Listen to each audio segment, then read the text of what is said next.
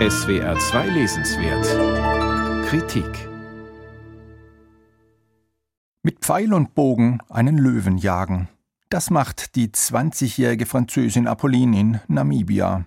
Ihr Vater hat ihr die Jagdreise geschenkt. Der Löwe, ein altes Männchen, ist offiziell zum Abschuss freigegeben, weil er Nutztiere gerissen hat.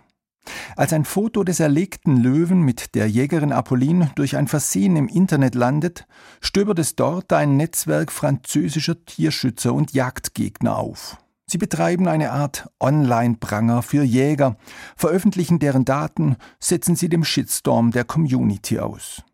Zum Netzwerk der engagierten Tierschützer gehört auch Martin, der im südfranzösischen Pyrenäen-Nationalpark als Ranger arbeitet. Das allerdings kommt ihm zunehmend sinnlos vor, seit der letzte Braunbär dort mutmaßlich von Jägern erschossen wurde.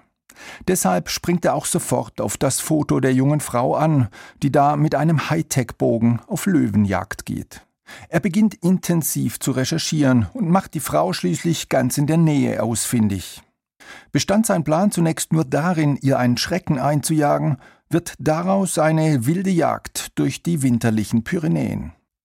Das ist ein Erzählstrang in Colaniels aktuellem Roman Unter Raubtieren, den er aus zwei Perspektiven schildert, der von Martin und jener der jungen Jägerin Apolline. Parallel dazu erzählt Niel von den zeitlich etwas zurückliegenden Ereignissen in Namibia. Während Martin also hinter der jungen Frau her ist, macht sich eben diese junge Frau in den ihr gewidmeten Kapiteln in Namibia erst auf die Jagd. Niel erzählt also zeitversetzt. Dadurch erzeugt er doppelt Spannung, läuft doch die Löwenjagd alles andere als reibungslos. Und er hat weitere Erzählperspektiven eingebaut. Der junge Himba Komuti gehört dazu, ein Hirte, der durch den Löwen seine gesamte Herde verliert, was seine Chancen weiter schmälert, die Tochter des reichsten Mannes im Dorf, mit der er sich bereits heimlich trifft, auch zu heiraten. In seiner Naivität beschließt er, den Löwen zu erlegen und sich so Ansehen zu erwerben, auch auf die Gefahr hin, damit der Jagdgesellschaft in die Quere zu kommen. Und einige Kapitel hat Niel, der im Vorjahr mit seinem grandiosen, ebenfalls multiperspektivisch angelegten Roman Nur die Tiere hierzulande einen Überraschungserfolg landete, dem Löwen selbst gewidmet.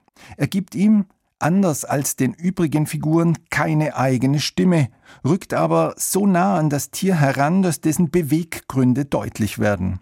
Eine solche Vermenschlichung ist mutig und gewagt, doch entzieht er das Tier so den Zuschreibungen der Jäger, aber auch jenen der Leserinnen und Leser, indem er dessen Verhalten einordnet.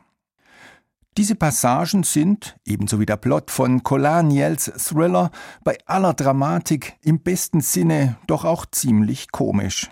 Ein Jagdgegner mutiert in seinem Eifer zum erbitterten Jäger, die Jägerin zur Gejagten, ein Löwe hält alle auf Trab. Daneben aber verhandelt der 1976 geborene, in Marseille lebende Colaniel zwischen großformatigen Landschaften eine ganze Menge aktueller Themen.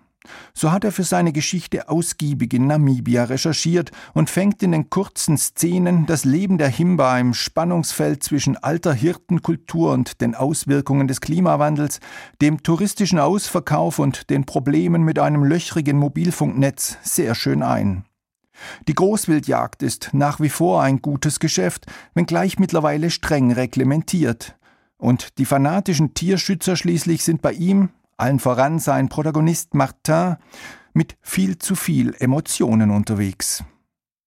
Wendig und mit stimmigen Figuren erzählt der studierte Ökologe Colaniel hier davon, wie sich Mensch und Natur zunehmend in die Quere kommen und wie viel Raubtier doch bisweilen noch in uns steckt.